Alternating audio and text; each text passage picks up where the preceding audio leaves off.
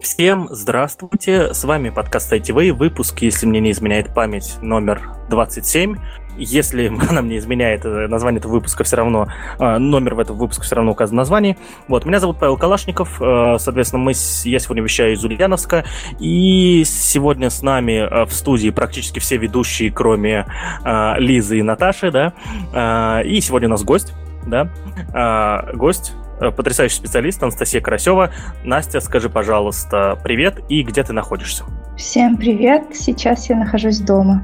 Э, наконец-то, хоть один гость у нас записывается из дома, а то все обычно там Москва, Ульяновск, Лондон, э, Бишкек даже был. Короче, а вот наконец человек дома, слава богу. Как погода дома, Настя? Замечательно, не капает. Это очень радует, когда с крыши не капает. А что, какие-то проблемы были с этим? Ну, когда на улице капает, да, это проблема. То есть у тебя дом на улице? Погоди, я не могу не спросить. Нужно сказать локацию, где я нахожусь сейчас. Ну, все-таки интересует город. Угу. Я нахожусь в городе Ульяновск. Угу. Вот. И сегодня мы поговорим как э, вы могли, э, о профессии QA, и как бы Анастасия сразу показала э, одно из качеств этих потрясающих специалистов, раз мы тут заговорили, это, наверное, э, внимание к мелочам, да, то есть Анастасия была первым, наверное, э, гостем, которая не знал, как ответить на этот вопрос, потому что он был нечеткий, где ты сейчас находишься, да? Вот. А, итак, Настя, скажи, пожалуйста, мы сегодня говорим про профессию QA. А, насколько я знаю, ты QA-специалист, да? Ну, я надеюсь, по крайней мере, не, не проверял последние полгода, да? Вот. Э, но расскажи, пожалуйста, кто ты, э, кто ты сейчас, где ты работаешь, кем работаешь и как ты до такой жизни докатилась? Да, я действительно QA-специалист. А, сейчас я работаю в компании РТК Ростелеком, работаю QA-специалистом. До этого моими местами работы была компания Simbersoft. Я там проработала довольно достаточно долгое время. Это было 4 года. Тоже работала QA-специалистом. И еще был опыт работы в компании Simtech, но совсем небольшой. Тоже в роли, ну, больше тестировщика QA-специалиста. А, так, чем я сейчас занимаюсь? Я занимаюсь э, тестированием. Э, мы разрабатываем э, продукт обучению корпоративной а, большая а, система а, уровней обучения и большое количество пользователей, поэтому система огромная, большая и интересная, все, как я люблю. Вот. Наверное, про меня это все. Ну, тут еще вопрос был второй, да. Расскажи, как ты стала вообще специалистом, которым являешься сейчас? А, возможно, сейчас это будет очень банально, но а, я пошла, выучилась после школы на инженерную специальность и по специальности работаю. Это такой а, быстрый пересказ. На самом деле, мое попадание вообще в IT-сферу очень случайное и, и, возможно, даже знак, потому что, когда я заканчивала универ, это был наш Ульяновский технический университет, специальность программная инженерия, где нас учили программировать в всех возможных языках, которые были доступны на тот момент. И мое понимание было, что я ни за что не буду работать в IT-сфере, потому что программировать, разрабатывать именно для коммерческой а, разработки для коммерческих проектов я не смогу, потому что я это делаю очень медленно. И мое было понимание, что я ни за что никогда в жизни не попаду в IT. Но когда буквально я закрыла дверь кабинета, где защищала диплом, мне позвонила компания Simtech и пригласила на стажировку. И так как я, в принципе, не знала, чем заняться в этот момент, а, я согласилась, и вот до сих как пор... Как это так? Вот как так. это так? Как это так? Ты вышла, ты, ты, ты, э, сдала диплом и не знала, чем заняться. Мне кажется, очевидно, чем надо заниматься после этого. Ну вот я не знала, это было очень стрессово. Мы не спали буквально сутками, потому что диплом писали неделю. Поэтому это был очень э, такой интересный момент жизни. И, соответственно, я приняла предложение компании а, постажировалась у них в компании. К сожалению, у нас не получилось договориться на том, чтобы ну, продолжить наши длительные отношения в плане устройства на работу. И в этот момент а, меня пригласила компания Simbersoft, и вот с тех пор до сих пор я в профессии, до сих пор мне нравится тестирование, нравится именно и, и даже сейчас я понимаю, что разработка коммерческая может быть и не такая плохая, и, возможно, а, в дальнейшем я и побью. я уверена, что моя профессия как QA поможет мне в этом развиться. Хорошо. А, вопрос такой. А, ну, есть два вопроса. Первое. Мы с тобой два раза уже назвали QA. А, можешь, пожалуйста, рассказать, как расшифровывается QA? Ну и вкратце, кто это вообще за специалисты? А потом будет второй вопрос. QA, QA это Quality Assurance. Это объяснение качества на, много, на многих уровнях. И а, QA а, включает в себя тестирование, quality control и именно а, само обеспечение качества quality assurance. Что такое тестирование. Многие, приходя в IT, думают, что тестирование это просто кликание кнопками на там, клавиатуру, мышку.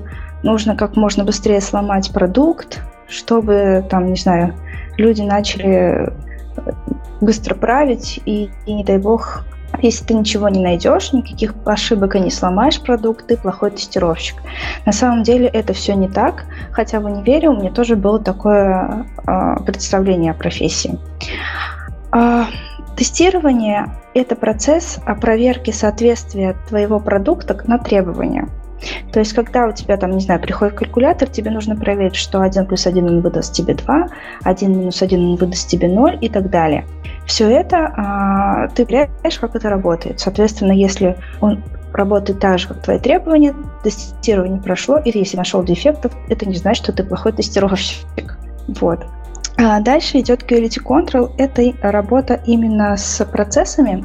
А это работа именно с а, тестированием на более, выс... более ну, выше уровнем, чем просто тыкание кнопками. Это работа с системами интеграции. Это работа с командой.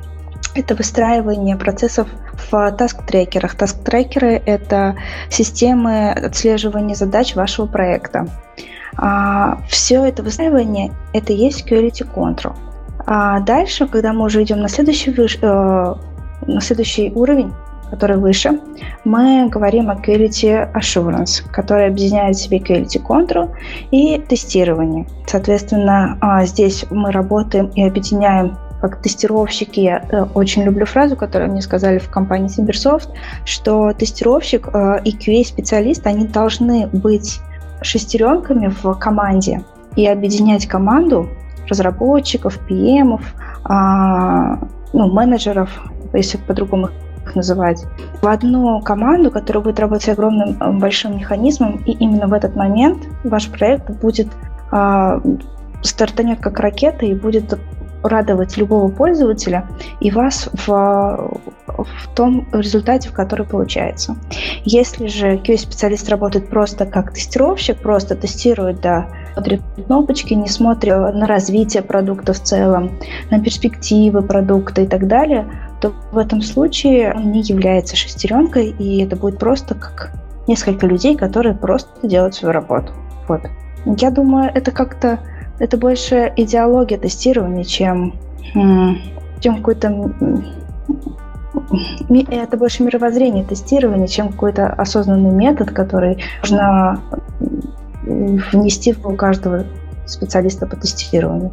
О, окей. А, ну тогда мы вернемся еще подробнее, да, к тому, чем вообще занимаются QA как, и как это происходит. У меня вопрос, соответственно, ты сказал то, что вот ты, будучи в универе, э, заканчивая фактически, видимо, факультет информационных систем и технологий ЛГТУ, э, ты ну, думала то, что не пойдешь в IT, потому что там только разработчики, да, а про другие профессии, соответственно, не думала, или э, получается, что универ не дал той базы знаний про IT-инфраструктуру, чтобы можно было выбирать. То есть, ну, что, что тогда было в голове, когда вот ты э, решал то, что идти в разработку?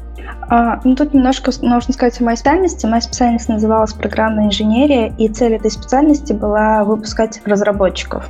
То есть э, нам говорили о разных направлениях, о тестировании, о менеджменте, о маркетинге, э, и это было все вскользь, но основной упор был на разработку. Да, поэтому я могу сказать, что когда я вышла э, с, из дверей своего универа, э, через двери своего универа, в общем, неважно, э, я не знала всех возможных специальностей, которые есть в IT-сфере. Угу. Ну, я думаю, да, это все-таки получается проблема университета, да, потому что кроме знаний каких-то базовых, он должен давать общие знания про инфраструктуру э, отрасли, в которой готовят специалистов. Это, конечно, косяк, да, политеховский. Вот. Хорошо, давай вернемся к q А, про обучение. Ты, учитывая, что ты даже не знала полноценно, да, кто такие QA-специалисты и кто такие тестировщики, да, то как, соответственно, проходило обучение, ну, как ты стала QA-щиком в итоге? То есть э, ты вышел из универа, и э, мы поняли про SimTech, потом SimbirSoft, но что происходило, чему вы учились и как, соответственно, ты становился специалистом? Ну, немного о тестировании я все-таки узнала в универе, поскольку SimbirSoft очень плотно работает с политехом, э, с нашим, и была, э, ну, было, был семестр, где у нас было специальное э, направление тестирования. И, соответственно, основы тестирования нам рассказали еще тогда. А далее, применяя эти основы, я пыталась выучить какие-то основы в Симтеке и уже в Симберсофте а, на примерах коммерческих проектов уже их выстраивала, ну, получала опыт. Это было не легко, поскольку а, все, что мы нам говорили ранее, нужно обязательно забыть и так далее. Но это большей части правда, поскольку в коммерческих проектах не всегда можно применить э, те основы а, теории, которые а, ты имеешь, даже если они как бы всеми ну, как не изменяются, и они всегда считаются правыми. Потому что все проекты разные, и нужно понимать, когда и какую теорию нужно применять.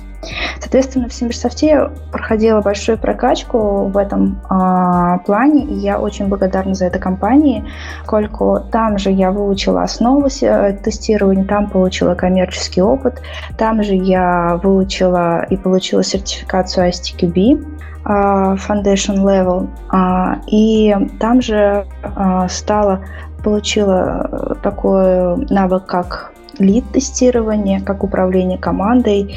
И думаю, это логично как раз-таки развитие QA-специалиста от тестировщика до каких-то выш, ну, высшего уровня, ну, не высшего уровня, а именно по карьерной лестнице, когда ты хочешь в управлении работать. Также в компании SimbirSoft были и моменты, когда можно было развивать горизонтально, а, то есть а, начинать писать автотесты, например, а, и развиваться больше в API-тестировании.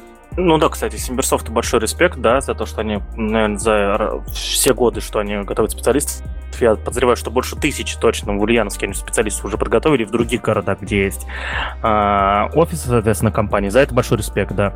Э, вопрос, соответственно, очень, так сказать, простой. А, ну, а, вот, вот, я думаю, хотел что-то конкретно задать. Ты сказал сертификат ISTQB.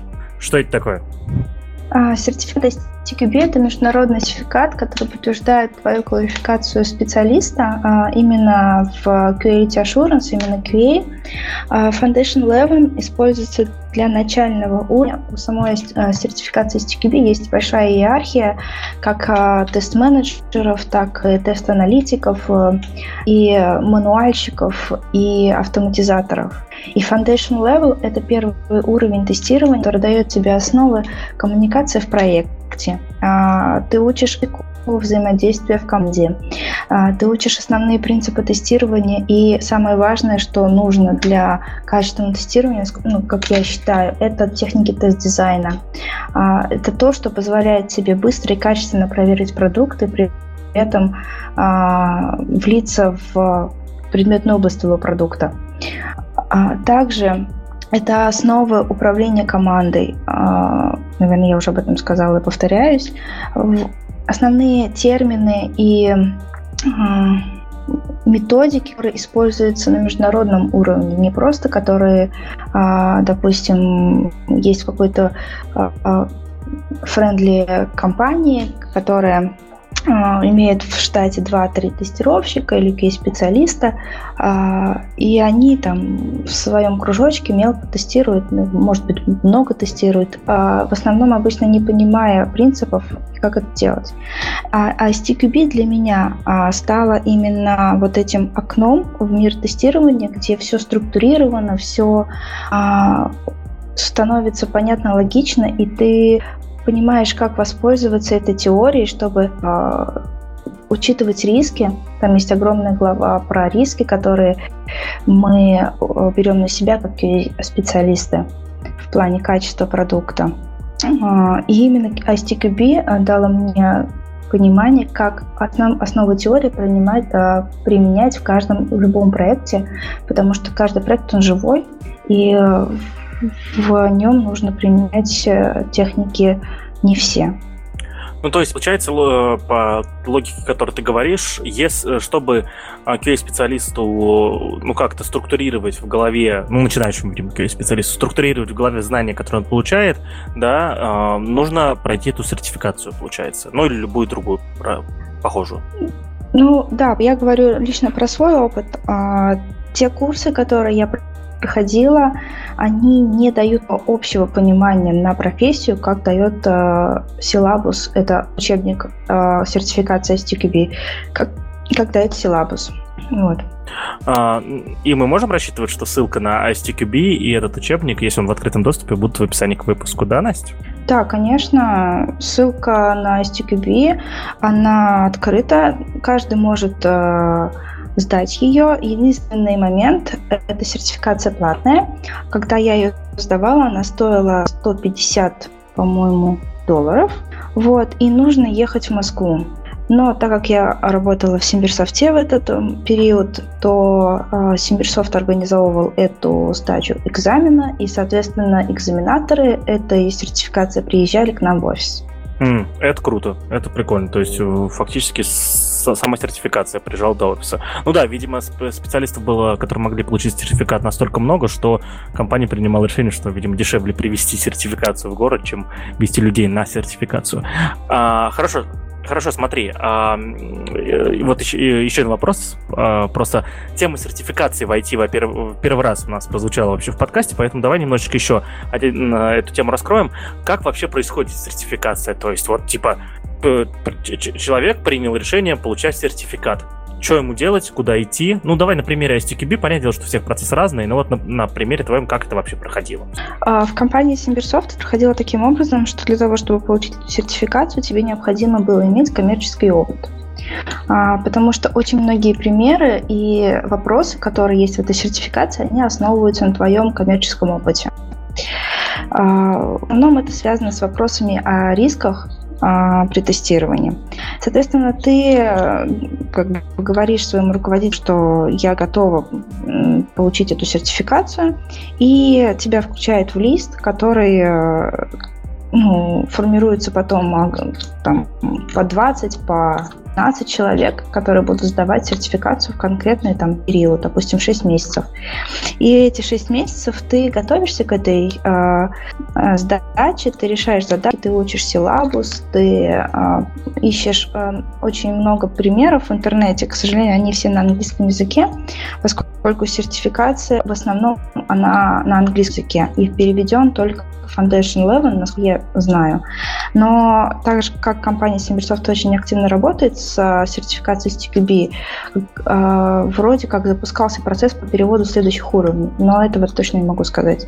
Соответственно, вы вместе с компанией, со специалистами вместе собираетесь и решаете задачки, обсуждаете, а, проверяете относительно своего коммерческого опыта и спустя на назначенную дату приходите и сдаете. Сертификация проходит на выделенном а, компьютере. А, ты, когда запускаешь сертификацию, тебе, соответственно, блокирует экран, ты не можешь ничего не загуглить, посмотреть. А, и ты отвечаешь на вопросы и набираешь а, необходимый процент для получения сертификации. Этот процент тебе показывают сразу после твоего последнего вопроса. Насколько помню, последний раз было 60% нужно было набрать, чтобы получить сертификацию. Но точные цифры не могу сказать, могу набрать, поэтому не буду ручаться за достоверность. Вот и все. И потом в течение какого-то времени тебе на почту просто приходит сертификат электронный, что ты ты имеешь э, сертификат.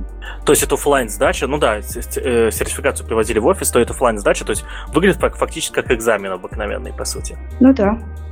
А, чё, а почему? А бумажную версию вообще не присылали? Это же классно, типа, там, чтобы в рамочке было, там, с блямбой какой-нибудь. Ну, присылают электронную версию, где, соответственно, ее можно потом распечатать, и компания, спасибо ей, она распечатывала, и вот у меня осталась рамочка с этой блямбой.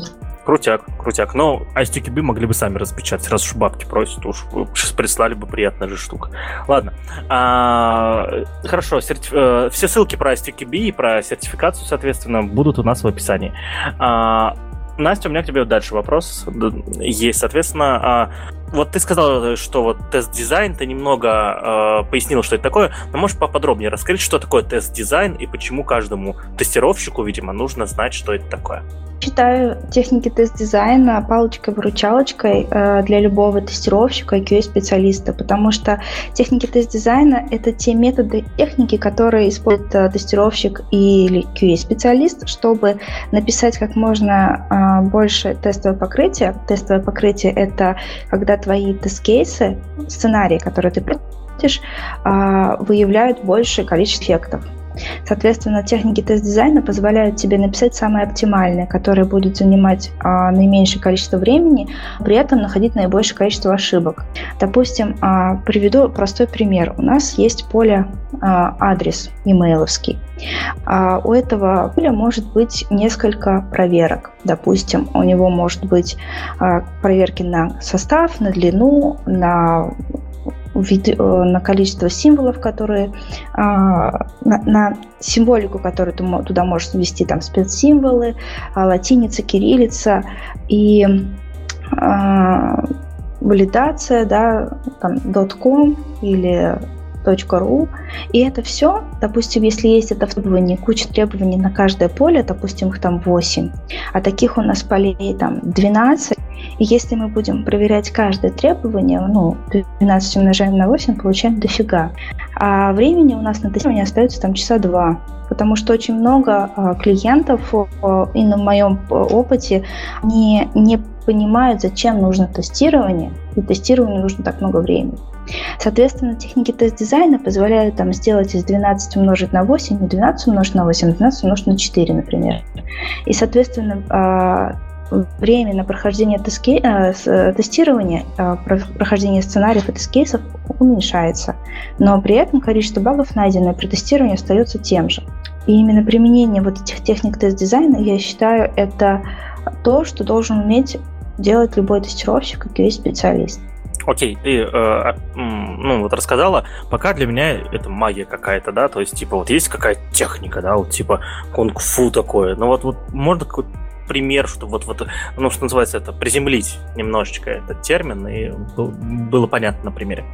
А, ну, если приземлить термин, а, обычно берут такие задачки на тех же курсах Симберсофта, которые не особо приближены к коммерческим проектам. Допустим, у нас есть задача, где а, пенсионер ездит на автобусе, и, и в какие-то конкретные часы у него должны быть льготы. А, и чтобы проверить то, что эти льготы работают или срабатывают, мы должны а, написать тест-кейсы на это дело. Допустим, а, там, с 8 утра до 9 утра у него есть льготы, а с 6 вечера до 9 вечера тоже есть льготы. Соответственно, все другие время он не имеет льгот. Представим, Конечно, на слух это сложно воспринимать, но, допустим, мы это записали и тагли. Соответственно, что мы должны сделать, чтобы э, проверить этот кейс? А основные, тут применяются такие а, прям базовые техники, как а, под названием эквивалентные классы. Это когда у нас каждое значение из диапазона значений имеет знаковый результат. И граничные значения, когда основные баги, они присутствуют на границах значений. Итак, у нас есть три периода. С 6 до 9 утра, с 9 утра до 6 вечера, с 6 вечера до 9 вечера. Это классы. То есть каждое а, значение в этом классе будет иметь одинаковое поведение. То есть с 6 до 9 утра у нас будет всегда одинаковое поведение. Неважно, какое значение мы возьмем. Соответственно, мы берем одно значение из этого класса. Дальше, а, то есть днем с 9 утра до 6 вечера у нас тоже будет всегда одно поведение. И нам не нужно проверять, там, не знаю, все 100-500 часов, которые есть вот в этом огромном промежутке. Мы снова берем один, а, одно значение, а, и то же самое делаем с вечерним промежутком с 6 вечера, 9 вечера. Это называется техника эквивалентных классов. А дальше мы применяем технику эквивалентных значений, которая говорит о том, что основная потенциальный, основные потенциальные риски находятся на границах. То есть в тот момент, когда у нас э, должно измениться условие. Это получается с 9 утра это точка границы, и 6 вечера это точка границы. Соответственно, в, в этой теории нужно применять а, а, саму границу и самые близкие границы с двух сторон. А, тут мы получаем еще раз, два, три, еще 6 кейсов. В итоге у нас 9 кейсов получается. Применяя техники тест-дизайна, мы, допустим, а, смотрим на них на все эти 9 и понимаем, что какие-то мы можем пренебречь и убрать. Соответственно, из 9 у нас появится 6. А вот так вот, э, ну вот на простом таком примере можно работать две техники тест-дизайна. Когда ты применяешь их ну, большее количество, ты получаешь больше покрытия. А всего техник тест-дизайна 11 штук. Я не знаю, это рассказывать про каждую, это будет очень много и очень долго. А, вот, а, но их много, да. Где почитать? А, очень много источников есть, на самом деле очень много кто пишет об этом. Об этом пишет э, Testing.ru. Это самый такой э, не старый, а ну, олдскул, олдскульный э, ресурс по тестированию. Э, потом есть с такая компания называется «Лаборатория качества», у них тоже есть статьи по техникам тест-дизайна. Также по техникам тест-дизайна писал и SimbirSoft, у них э, есть, я не помню, правда, то ли на корпоративном сайте, то ли на Хабре, техника, э, статья про техники тест-дизайна. Ну и, в принципе, погуглите об этом, сразу выдаются все. Да, да, на Хабре есть классная статья у SimbirSoft а по э, этим, по техникам тест-дизайна, и почему я помню, кажется, я как-то принимал участие в ее написании, то ли ты ревью, то ли с кем-то общался, что-то такое было, в общем. Мы даже с тобой, когда в Симберсофте работали, помнишь, что-то хотели тоже статьи писать, и ну, даже, кажется, вышел статья с тобой или нет, или я ошибаюсь, в блоге в корпоративном. Да, была. Правда, было, она было. была не про техники тест-дизайна. А, а про что она была? Я просто забыл уже. А, эта статья была про аудит проектов. Это уровень выше, чем QA, а, но это очень близко к QA. Это больше проектирование, планирование, оценка проекта.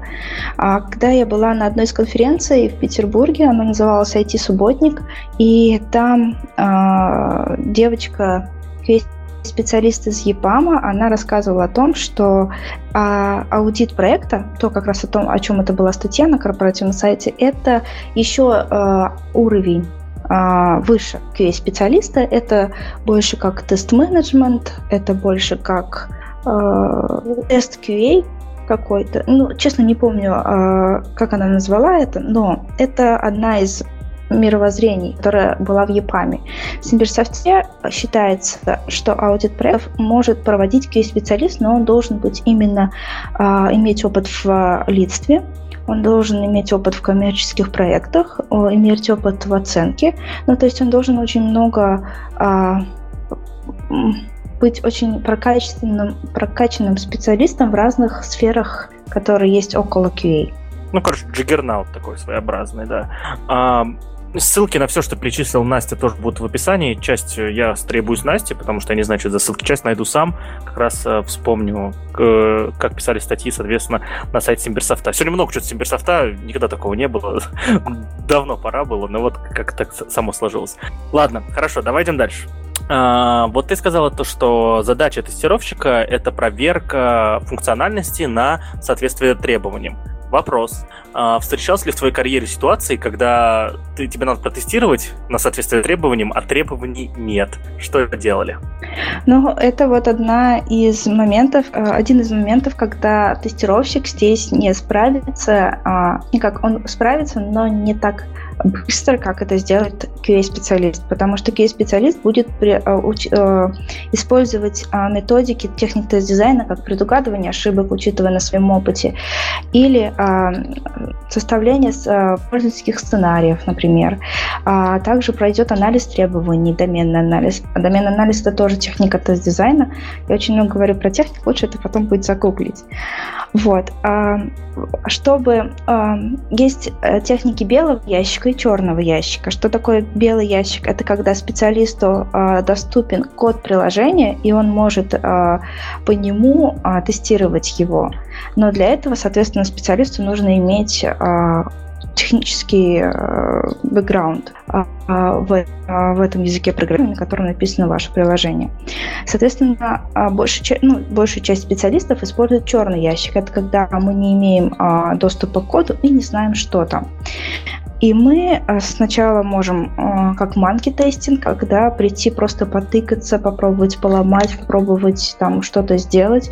Мы можем э, пройти сценарным тестированием, да, представить себя в роли пользователя а, и написать документацию по этому поводу. Мы можем, если у нас в команде есть аналитик, пойти к аналитику. Или если у нас есть доступ к, к заказчику, там, составить какой-то список вопросов, да. Но самое такое, что я люблю, ну, это просто мое как субъективное мнение, а, это доменный анализ, когда ты а, разбираешь проект свой а, на частички, такие как пользовательские параметры, физические параметры, логические параметры связанные параметры. Пользовательские параметры – это просто поля, которые есть на форме, и ты их тестируешь, ну, не, независимо от проекта. Это там ограничения, это там маски, если это телефон или email. Дальше идут логические параметры, и здесь тебе уже нужно немножко погрузиться в предметную область, чтобы понять, какие там сущности связаны между собой.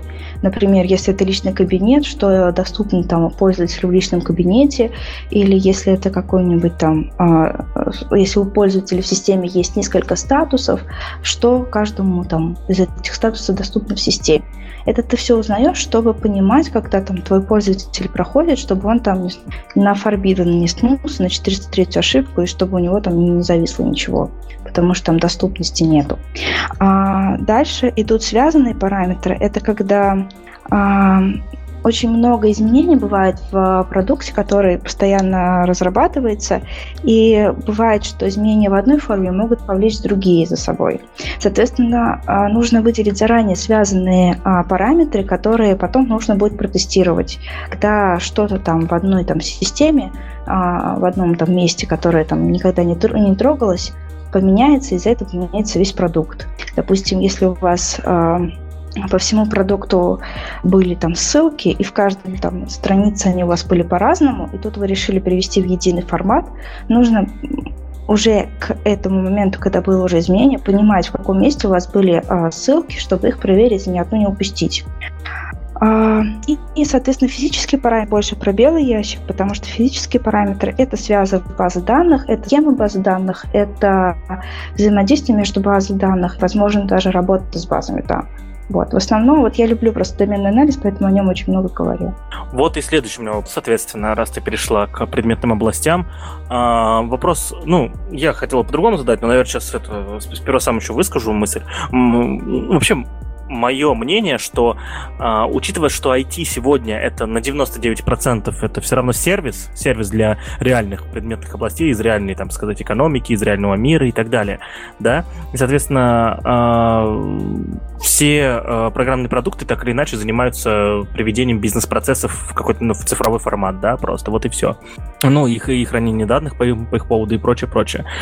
Вот. Э, и, соответственно, программи... все участники процесса не только QA-щики, программисты, э, менеджеры, э, вот, тестировщики QA-щики, дизайнеры, тем более, да, и, и все остальные, они должны все уметь влива, вливаться в предметную область продукта, которым занимаются, и разрабатывать, э, участвовать в разработке, только понимая предметную область, в которой работают. Вот. Э, тут есть две медали. Первая. Э, самая интересная вакансия, которая мне приходила за последние два года, это вакансия на Stack Overflow. Вот, там было, короче, ну, у Stack Overflow сервис вакансий, там, соответственно, мне прислали одну, и там было э, технологии языки программирования. Ruby, JavaScript, что-то там еще. Ну, в смысле, вот, ну, CSS, HTML и Haskell еще был добавок. Окей, как бы, окей, хорошо. Но это были не главные пункты. Главным пунктом было это умение разрабатывать финансовые приложения. И эта вакансия стоила очень дорого. То есть она была очень крутая, и э, это говорит о том, что буд- э, программистам будущего и всем разработчикам будущего нужно будет уметь э, вливаться в предметные области. А скорее всего, я уже говорил эту мысль, мы через 10-15 э, лет столкнемся с тем, что перед нами будут, будет не бэкэндеры, фронтендеры, да, перед нами будут разработчики медицинских приложений, разработчики финансовых приложений и так далее, так далее, так далее. Вот, и э, учитывая то, что, э, ну, это вот первый момент, и второй момент еще есть, я когда встречаю программистов, особенно в России, это распространено, кстати, за иностранными коллегами такого не замечал, э, чувак, чувак программирует два года, кодит в проект, ты его спрашиваешь, а, а вот ты вот вот эту задачу сделал, там, перетащил данные из пункта А в пункт Б, вот это зачем все делается? А, не знаю, я не понимаю вообще, зачем это работает. Я таких людей сразу шлю в жопу, потому что это очень плохие специалисты. Он может хоть на быть гением просто языка программирования технологий, в которой пишет, но без предметной области он не может делать качественный продукт. Вот, это мое мнение, можем с тобой его обсудить, вот, э, но но можем с тобой обсудить, но я тут главный, да, ничего не будет. Нет, нет, на самом деле. Э, мы можем обсудить в процессе, пока ты будешь отвечать на следующий вопрос, как вливаться в новую предметную область. Может, у тебя есть какие-то советы, собственные фишки и так далее. То есть вот пришел проект про предметную область, в которой ты вообще вот, ну, не знаешь ничего. Как в нее влиться максимально быстро и максимально качественно. А, ну да, так как QA-специалисты могут э, тестировать, там, не знаю, сегодня тестировали э, там какой-нибудь программу ЖКХ, завтра тестируем аукцион а, автомашин, автомашин, автомобилей. Вот, а завтра там какой-нибудь проект по обучению или CRM. Порнхаб. Да. Возможно, у меня не было такого опыта, конечно. Моя мечта, шучу. Вот. И э, бывает так, что чаще всего самый быстрый вход – это когда до этого был классный специалист. Когда классный специалист, документатор или QA или менеджер описали тебе документацию этого проекта, и ты такой заходишь и все читаешь. Классный специалист, потому что ты быстро влился. А, это бывает очень редко, а, и и даже иногда мне скучно. Я люблю, когда я прихожу и начинаю свой порядок на проекте наводить. Тоже неправильный подход в каком-то мере, но мне он нравится. Так вот, а, первое, что, что нужно сделать, это представить себя на месте пользователя, действительно подумать. Допустим, если это система для учителей, просто подумать, вот вспомнить своих учителей, которые в школе там работали, и понимаешь, что у них там, например, только Internet Explorer, они не знают, что такое Google и так далее, и как они с этим будут работать, да, просто подумать 5 минут, кто твой пользователь. А, и дальше ты уже как пользователь а, отсекаешь там, не, не пытаешься сломать систему. Ты просто проходишь систему как пользователь. После того, как ты прошел, у тебя возникнут какие-то вопросы. Да, допустим, какие-то моменты, ты там, они неоднозначные, и ты их идешь их задаешь либо менеджеру, либо аналитику. И с каждым таким новым вопросом, с каждым изучением такого модуля ты погружаешься в предметную область. А, допустим, если это система обучения, там тебе расскажут, как работает рейтинг тоже, да, который получение баллов. Или а, расскажут там, какие бывают курсы и так далее, да, то есть какой-то все равно вход от э, человека, который знает предметную область, нужно, потому что иначе ты как крот будешь э, ну, просто тыкаться как мартышка, пытаться сломать э, продукт, хотя очень часто многие баги, э, они являются не багами, а фичами в этих системах. Э, допустим, я знаю ребят, которые э, тестировали господи, финансовую биржу, по-моему. Вот. И они реально учились торговать на бирже, чтобы понимать, а, как должен, должен работать продукт. Фишка в том, а, именно когда ты весь специалист, что тебе нужно в первую очередь думать о пользователе, который будет пользоваться твоим продуктом. Пользователь пользуется. Ну, в общем, неважно. Потому что если пользователь будет рад, соответственно, клиент получит больше денег, и, соответственно, ты получишь больше эмоций от того, что твой продукт пользуется большим количеством людей, народа, он популярен. Это очень видно на мобильных приложениях, поскольку в мобильных приложениях огромная конкуренция, и если там у тебя, не знаю, он вылетел, там сломался, неделю не запускать, то ты не будешь его больше запускать, а ты скажешь своему другу, он не будет его больше запускать, и, и вы с легкостью найдете другое такое же подобное приложение. Угу. Ты упомянула документацию, что должна быть документация, да? А, мы уже разговаривали про документацию в подкасте, да, когда, соответственно, говорили с э, Владом Андреевым, да, из MedDevs, но все-таки, э, давай вот скажем, ты сказал, должна быть документация. Вкратце, какая именно документация, какие вещи в документации важны, когда он приходит, новый, новому проекту приходит? Э, а. новый проект приходит специалисту, прости, вот так. Ну, Э, по опыту могу сказать, что даже одна страница с описанием, для чего этот проект, это уже огромная плюс это уже можно считать документацией, потому что иногда бывает даже этого нет. А, но документация бывает очень много разных видов. Бывает отчетная документация, тестовая документация, проектная документация, а документация это как отдельный вид документации руководства для пользователя, проектирование тоже отдельный вид документации. А, в идеале проект должен содержать все виды а, проектная документация для того, чтобы а, было понимание у разработчиков, что именно и как проектировать, как а, создавать архитектуру проекта, документация тестовая, чтобы, соответственно, тестировщики и специалисты могли это тестировать. Анализ требований да, и постановочная документация – это для аналитики, для разработки, это, в принципе, для всей команды, и тестировщик или специалист пишет, тестовую документацию по ней. И отчетная документация и руководство пользователя – это очень хорошая штука, если у вас с клиентом не очень э, дружеские отношения, и в какой-то момент он начинает вспоминать, что тратить деньги, и начинает докапываться, почему это не сделано, почему то не сделано, и отчетная документация, и руководство для пользователя, когда там спустя пару лет приходят баги, которые вроде как в документации вписаны как фичи, вы, вам она помогает. Ну, то есть в моем опыте эта документация больше нужна команде, чем э, клиенту, но и, ну, как бы это документация для клиента, отчетная документация и руководство для пользователя. А, Настя, смотри, мы делаем... А, да, кстати, забыл сказать, друзья, я представил Настю неправильно. Настя, на самом деле, не просто еще кей-специалист. Вам надо помнить, что Настя еще один из самых, наверное, активных э, тренеров, да, сообщества ITV. Наверное, выступала раза три, наверное, ты выступал на конференциях в разных городах. Вот. И еще ездил на два форума ITV, если память не изменяет. Я правильно все говорю? А, да. Да. Все верно. Вот, и Настя, как и я, как еще вся, вся наша команда, мы стараемся делать этот мир лучше, поэтому, Настя, давай, чтобы сделать мир лучше, мы скажем то, что, э, конечно, одна страничка, как ты сказала, э, документация это нехорошо, должна быть вся документация. Одна страничка это плохо. Да, одна страничка это плохо, должна быть вся документация, вы должны месяц проработать над этой документацией, чтобы потом ее никто не открыл. Так, что-то не получилось у нас, ладно, идем дальше. так, а, смотри, ты сказал, тестовая документация должна быть. Как выглядит тестовая документация? А, тест документация, она имеет а, тоже разновидности. В тестовой документации есть тестовый план, есть тестовая стратегия, что такое тестовая, тестовая, есть тест-кейс, а, и, соответственно, есть ют. Что такое тест-план? Тест-план – это когда у вас несколько тест-сьютов, для тестирования. Что такое тест-сьют? Тест-сьют – это тест-кейсы по каждой функциональности, а тест-кейс – это ваш тестовый сценарий. Это то, что вы проходите. Допустим, у нас есть э, там, система регистрации пользователей куда-то.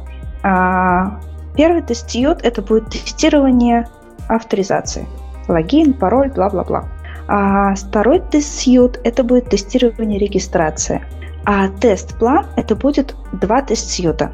То есть вы можете, если у вас там не хватает времени или там клиент попросил только авторизацию, включить в тестовый план только один тест-сьют. Вот. И, соответственно, по этому тестовому плану в идеальном мире формируется отчет по тестированию, и он отдается клиенту. А что такое тестовая стратегия? Тестовая стратегия – это план вашего тестирование на, на долгие года. Это все методики, которые вы будете использовать. Это все виды тестирования, которые вы проведете. Э, а, все риски, которые вы должны учесть. И, э, грубо говоря, даже а, там, какие даты, в какое время вы должны это все провести. Это в основном документ для вас, но обычно и клиенты просят этот документ, чтобы понимать бюджет нашего продукта, вашего продукта. Ага. А, ну вот ты вот сейчас перечислила столько всего, на самом деле это много всего. А что будет, если сделать тестирование без этого? Вот, да? То есть вот давай вот возьмем всю, тестовую документацию выкинем, какие будут сразу неприятности из-за этого? На самом деле ничего. Нет, шучу. А, конечно же, а, самое сложное будет а, потом доказать клиенту, допустим, что если там сценарий какой-то упал на продакшене, то этот сценарий там, то вы, вы не проверяли. Хотя на самом деле вы проверяли. Такая штука, что тестовые стенды и Э, продакшн-стенды, они живут отдельными жизнями. То есть могут быть такие дефекты, которые воспроизводятся только на продакшн-стенде, а есть дефекты, которые воспроизводятся только на тестом, например. Да? И а, в какой-то момент ты просто не можешь его смоделировать, ну, то есть у тебя в, на твоей тестовой среде все хорошо, все работает, а у клиента жопа. А, и в этот момент, соответственно, клиент приходит и говорит, вы не тестировали. Хотя у тебя, ну, как бы, должен, у тебя есть в этот момент твоя тестовая документация, где написано, что я тестировал. И вот в этих тестовых данных все работает. Все это э, из-за того, что у продакшн стенда и у, стен, э, и у тестового стенда может быть разное окружение да, разное железо, а, разная нагрузка, потому что многие системы, они работают с 20 тысячами пользователей, а тестовые стенды работают всего лишь с пятью. Потому что, как бы, ну нафига нам создавать эти 20 тысяч пользователей, тратить время, когда у нас сценарий должен отрабатывать на всех пользователях одинаковый. А, а, поэтому еще тестовая документация нужна из-за этого, и чтобы новый разработчик, тестировщик, менеджер, когда пришел а, в проект и ничего не знает, у него есть документация, чтобы влиться быстрее в проект. Поэтому я как специалист, я думаю, все QA-специалисты натренированы на то, чтобы требовать э, тест документацию, требовать ее написания и закладывать на это время. Ага. А, хорошо, вот ты говоришь, э, ну то есть я правильно понимаю, что если э, произошел баг какой-то, да, на продакшене, вот, мы выясняем по тестовой документации, что этот э, баг, ну, что эта фича была протестирована на тестовом стенде, вот, я правильно понимаю, что потом, что происходит потом? Вы вместе с заказчиком идете на тестовый стенд, проверяете все это на тестовом стенде, вот, э, и та, та, там все не повторяется, там все отлично работает. И, соответственно, я правильно понимаю, что заказчики в основном после этого говорят, типа, окей, бывает, или все-таки происходит какая-то, вот, ну, негативчик такой, вы не доработали, не додумали, надо было все-таки 20 тысяч пользователей создать.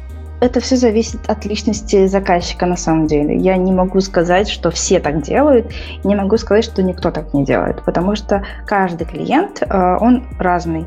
Он э, вправе требовать э, за свои деньги то качество, которое он представил. Но единственное, конечно, если он за мелкие деньги хочет большое качество, он может немножко обидеться на то, что он не получит этого качества. Вот.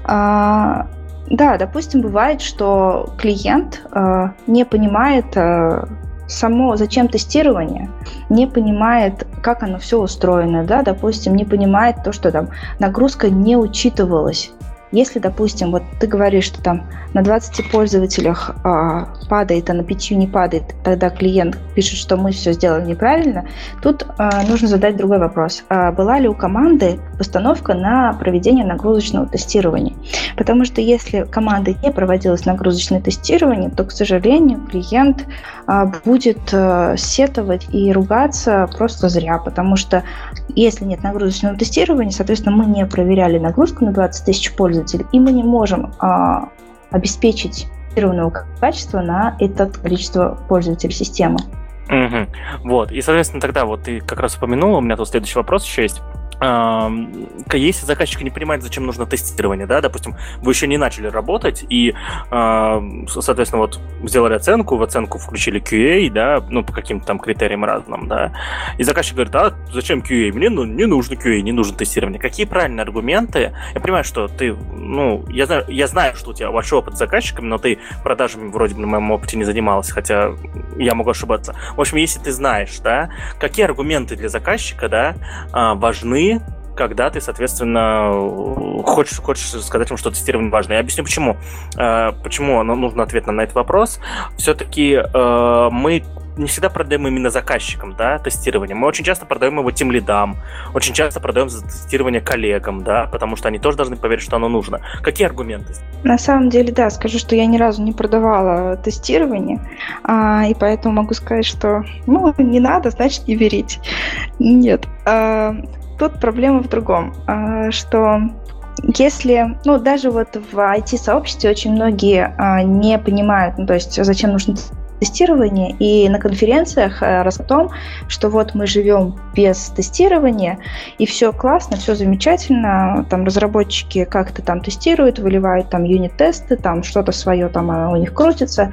Если клиент э, как бы соглашается на то, что, возможно, будут баги, то да, можно как бы вообще отказаться от тестирования. Но если нам нужно продать тестирование, то в этом случае нужно говорить о том, что э, QA-специалист, он будет смотреть а, на развитие продукта, он будет а, именно проверять анализ требований, смотреть а, качество, именно смотреть соответствие требований и то, что реализовывает тестировщик, э, разработчик.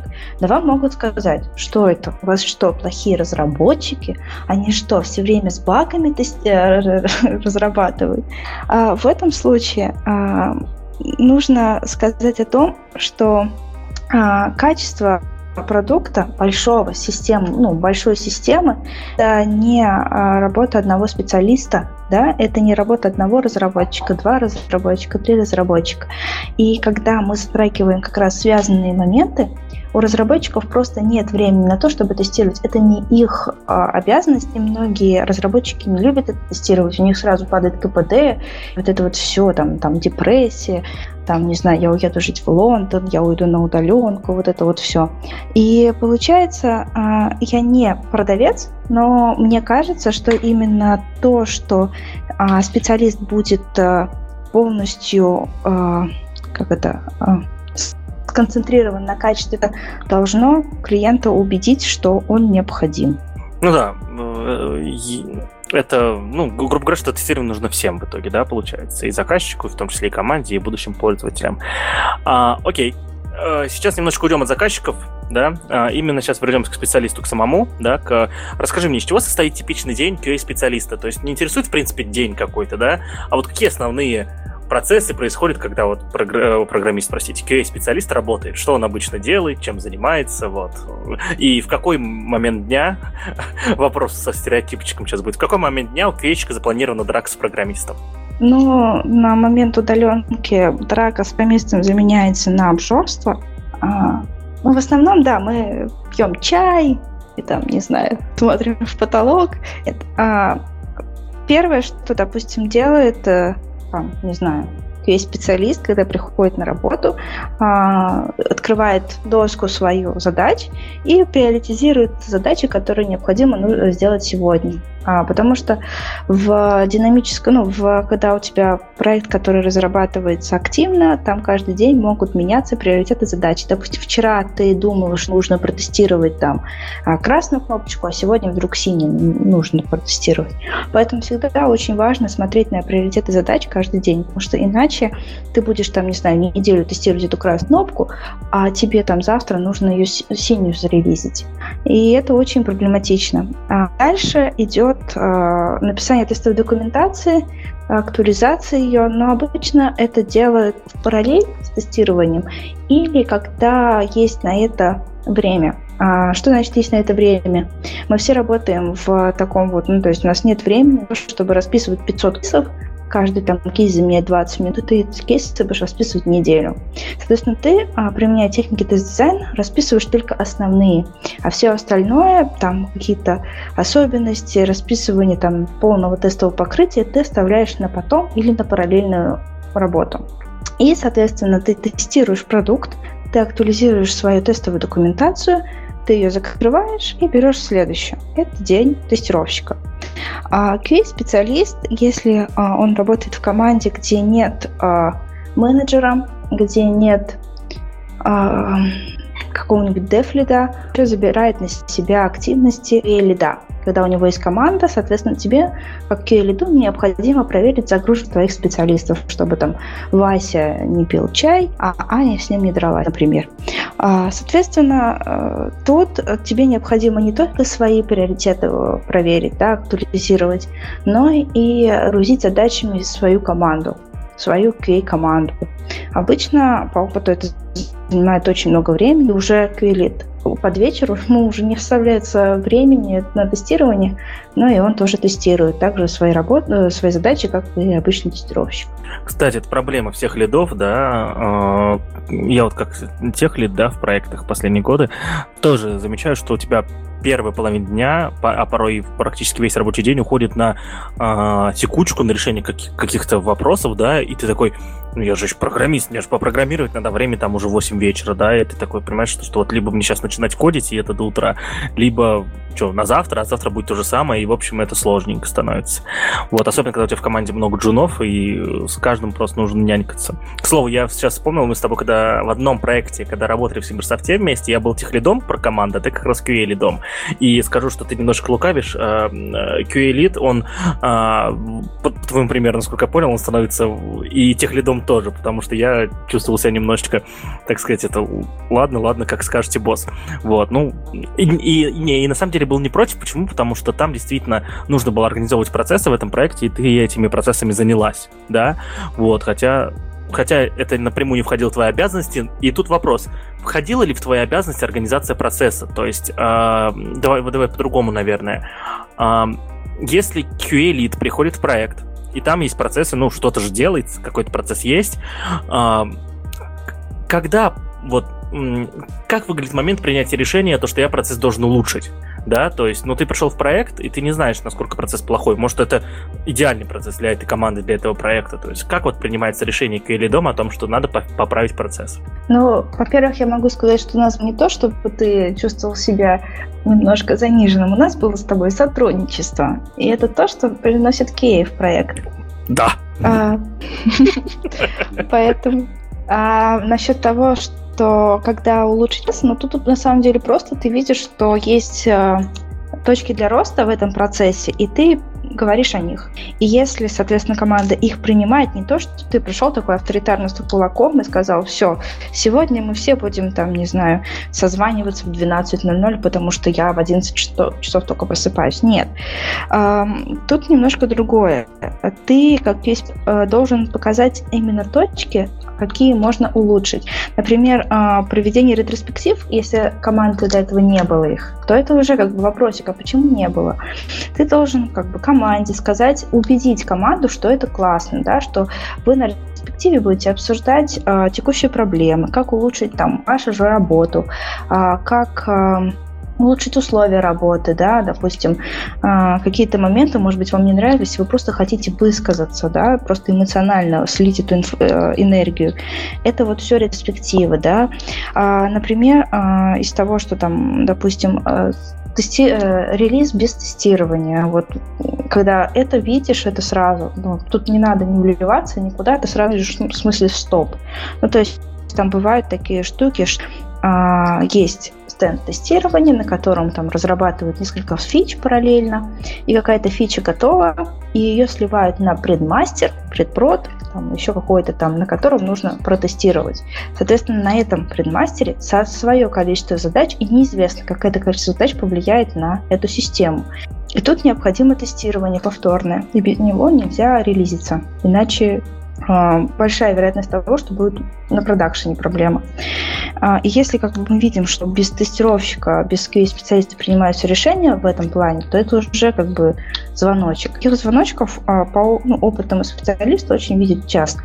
Поэтому каких-то моментов, чтобы там посмотреть, если только, допустим, вы там работаете работали в одной системе, например, а, у вас там каждый день были а, созвоны, вы к этому привыкли, а вы пришли в команду и понимаете, что эта команда, она ничего такого не делает.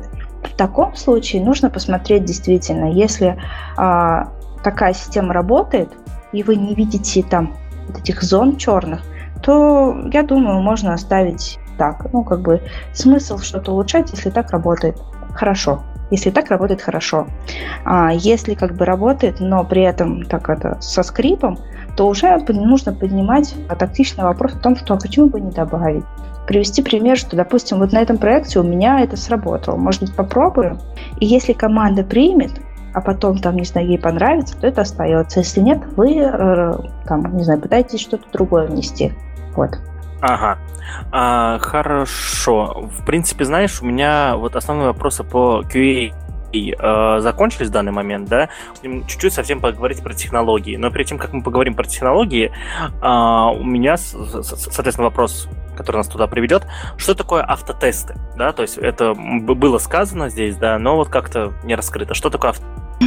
Автотесты — это, э, это тесты, которые выполняются без э, содействия тестировщика, то есть специалиста, которые запускаются на сервере или на локальном локальной машине, и они а, моделируют прохождение а, тестировщиком сценария, который там необходимо проверить.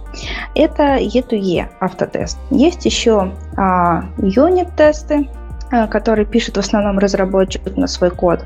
И э, вроде как так. Ну и еще серверные интеграционные тесты есть. А, их может писать и разработчик, и QA-специалист, автотестировщик. Вот, ну да. А, а, расшифруем немножко E2E тесты, это так называемые end-to-end тесты, да. А, ну, грубо говоря, если вкратце, по-русски, да, то это те- э, тесты, которые работают именно на полностью развернутой системе. То есть у вас на сервере, да, на каком-то на тестовом, специально для автотестов написанном, созданном, вернее, а, разворачивается полностью ваш продукт, и end-to-end тесты занимаются тем, что изображают из себя типа пользователей, которые тыкают на кнопки, которые смотрят, что на страничках, и, и и принимают какие-то решения, работает это или нет. Вот. И э, автотесты, получается, что это программы, и я вот заметил за свою практику, что общался с людьми, как понять, что в компании, в которую вы пришли, или с сотрудником, который вы работаете, очень сильный QA-отдел. Очень просто. Ну, QA-отдел, который прям влияет на всю компанию, под которую компания подстраивается. Вот в Симберсофте конкретно такой QA-отдел. Он очень большой и сильный, и компания, в принципе, так сказать, ну, настраивается больше на его волну, да. Вот. Э, как понять, что сильный QA-отдел в компании компании, в которой, э, с, с, ну, с которой вы так или иначе пересеклись с сотрудниками или с, э, ну, с сотрудниками, с кем еще можно. Если человек говорит автотесты, вот, э, вот программы, которые тестируют программы, про которые Настя сейчас говорила, то там, значит, сильный QA-отдел. Если просто говорит тесты, значит, не сильный. Вот. Э, это, это вот так. Вот я несмотря на то, что поработал два года в, в компании с сильным QA-отделом, чуть не переучился, не начал говорить автотесты, но все еще говорю тесты. Это, кстати, проблема иногда есть, когда вот, вот то, что одни называют тесты, другие автотесты. Я, кстати, даже не знаю по-английски, как это называется. Знаешь, как, по как англоязычные люди называют автотесты? Ну, типа там ото-тест или просто тест. Не знаешь, я не изучал? Нет, не изучала. Я смотрела курс по тому, как, допустим, есть фреймворк для написания автотестов Cypress, и там ну, назвали его просто тест, поэтому не знаю. Вот. А, и давай, наверное, раскроем еще один термин, да. А, я вот я буду рад, если ты ответишь еще на мой вопрос на личный.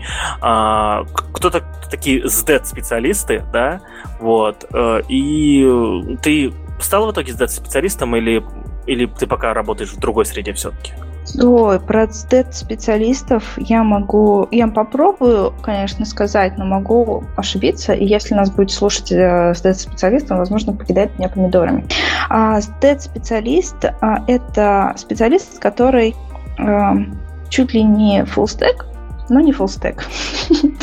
а, в общем, он может покрывать, он, имеет знание основ тестирования, да, он а, может быть в роли QA-специалиста, он, а, у него есть экспертиза QA-специалиста, у него есть экспертиза автоматизации тестирования, но также у него есть экспертиза в языке программирования и, и на уровне разработчика. То есть в какой-то момент он может пере, пере, как брать в работу коммерческие задачи по разработке. То есть э, это такая вот э, чистая agile, когда каждый специалист взаимозаменяемый. Это SDEV-специалисты. А ты не помнишь, как расшифровывается? Я вот забыл сейчас, кстати, тоже. Надо посмотреть. Нет, к сожалению, я не вникала в это направление, поэтому не могу сказать. Я, я не SDEV-специалист, и мне до него еще очень далеко. Ну да, ну в общем мы оставим э, аббревиатуру, возможно я даже э, добавлю, что добавлю ее раскрытие, кто такие SDET. Вот вспоминается майка одного из наших с тобой бывших коллег по Симберсофту, у, вот у которого было написано э, английская буква P, у английская латинская буква P, вот и там дальше SDET и в конце S. Вот э, очень милая майча была. Не помню у кого, кстати. Вот э, хорошо. Дальше теперь про технологии. Смотри, э, какие есть... Э, ну, это даже не технология, снова методология, да? Есть какие-то разницы методологии между тестированием сайтов, мобильных приложений и так далее? То есть, вот, есть какие-то фишки, фичи, связанные с этим? Автоматизированное тестирование или просто а, тестирование? Я сейчас про мануальное все-таки мне так говорю. А, нет, конечно, есть особенности. Особенности тестирования, разумеется, обязательно есть в веб, в десктопе и мобильном. А в мобильном а, особенность в том, что очень много надо тестировать, и тестировать одновременно, потому что ты тестируешь на несколько версиях, на несколько устройствах. То есть, допустим, а, у вас есть там какой-нибудь Samsung, у вас есть какой-нибудь э, ну что вот у меня Xiaomi, а, и на каждом из этих э, андроидов, хоть это и Android, а, будет, будут разные баги. То есть на Xiaomi это может воспроизводиться, на, на Samsung нет. Поэтому очень важно а, понимать от клиента основное устройство, основная операционная система, версии операционной системы, которые должны поддерживать. Иначе придется перебирать, не знаю, все версии, все там, кучу устройств, горизонтальные, вертикальные, а, ориентация экрана, как работает приложение, когда там звонки, когда смс, когда в фоновом режиме. В общем, у мобильного приложения очень много особенностей. В основном они связаны именно с устройством и как, как там с особенностью самого, самого мобильного устройства. А десктоп – это в основном работа как ну, тестирование установки, тестирование деинсталляции, а, и тестирование обновлений. Это вот основные особенности, при которых в десктопе а, выделяются ну, дефекты, которые там нужно проверять. Да? То есть такого нет ни в вебе, такого ну, такое частично есть, конечно, в мобильном приложении, но все же а, такого тоже нет в мобильном приложении. Но есть частично, да, там установка из App Store, а, установка из Google Market, обновление, удаление, но это немножко другие процессы. А, веб-приложение – это а, в основном да, тестирование нагрузки, а, тестирование безопасности именно, допустим, связано с адресной строкой, потому что адресная строка есть только у веб. Тоже, да, кросс-базерное тестирование. Да, особенности как бы есть у каждого. Угу. Хорошо. А, ну, у нас э, примерно по часам уже час 12 где-то, и я думаю, что будем последний вопрос рас, э, раскрывать тогда. А, ты, мы начали с истории о том, как ты, тебе пришло предложение стать QA-специалистом, да, и ты прошла стажировку, и, ну, и потом после нее решила, что будешь работать QA-спецом. Скажи, пожалуйста, зачем человеку идти в QA-специалисты, то есть, ну, грубо говоря, а, как сказать, э, что, э, от чего можно получать кайф и, от, ну, и каким людям стоит идти в QA, или все-таки тут э, что такое? Ну, в общем, ты поняла, да, когда вот стоит идти в QA? Вопрос, который меня обычно всегда бомбит, когда приходят люди и говорят, что я пришел в IT через QA. А, в общем, QA, а я, я люблю QA, я уже пять лет в QA, и до сих пор, ну, как бы мне все, все, всегда приносит кайф, приносит кайф приносить качественный продукт, приносит кайф, когда команда говорит тебе, что тестирование перешло на другой уровень, и качество нашего продукта улучшилось. А когда клиент говорит, ребята, какой классный продукт, все хотят им пользоваться, когда а, пользователи приходят и говорят, блин, ребят, так классно, это все заряжает, это все очень заряжает. И а, еще я кайфую, когда работаю с документацией, когда работаю с структурой, а, с большими объемами данных. В общем, а, когда это все структурирует, для меня это тоже кайф. Поэтому а, QA, оно заряжает.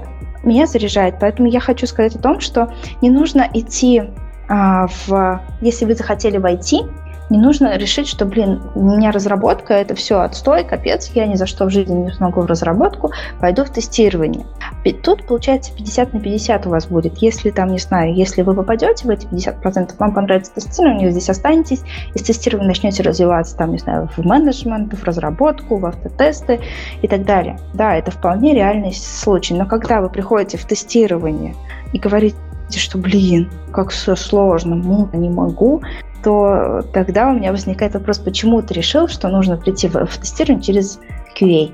ну, точнее, войти через QA, через тестирование.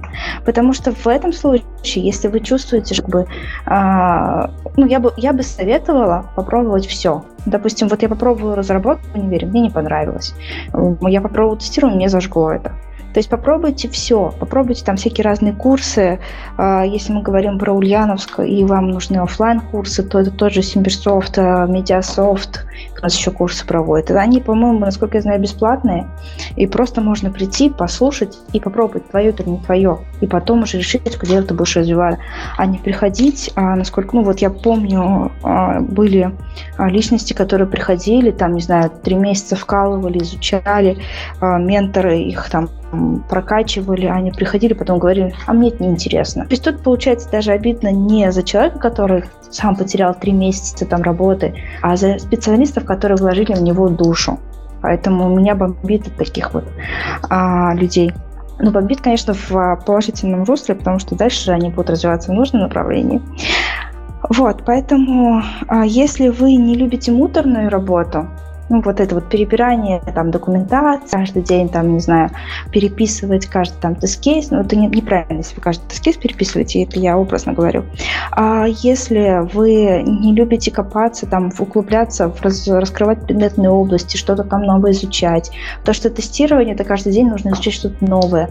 Тестирование, как и а, там, не знаю, языки программирования стоят на месте, каждый день происходят новые а, методики, разработки а, тест-кейсов, каждый день а, там новые предметные области открываются, и ты будешь развиваться каждый день, тебе это будет необходимо, чтобы остаться на рынке в, в той же а, ценовой категории, в какой-то сейчас есть.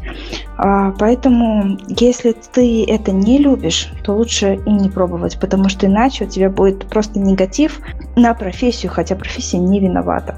А если, ну, если ты любишь как бы работать с людьми, да, бывают люди, которые не любят работать с людьми, которые не умеют, ну, не любят просто разговаривать, не любят, э, ну, просто любят сидеть и там, не знаю, писать код. Вот тогда пиши код, но не ходи ты в тестирование, простите. Вот, а, но если ты любишь, а, хочешь коммуницировать с людьми, хочешь развивать мир, ну, разработки ты тоже развиваешь мир, но именно развивать через качество мир, да, там, допустим, а, бывает, что в проектах тебе необходимо общаться с пользователями системы, это тоже, да, это тебе нужно их понять, а, это проработка предметной области, каждый раз изучать что-то новое, допустим, сегодня там медицина, завтра нефтевые, нефтяной бурение скважин.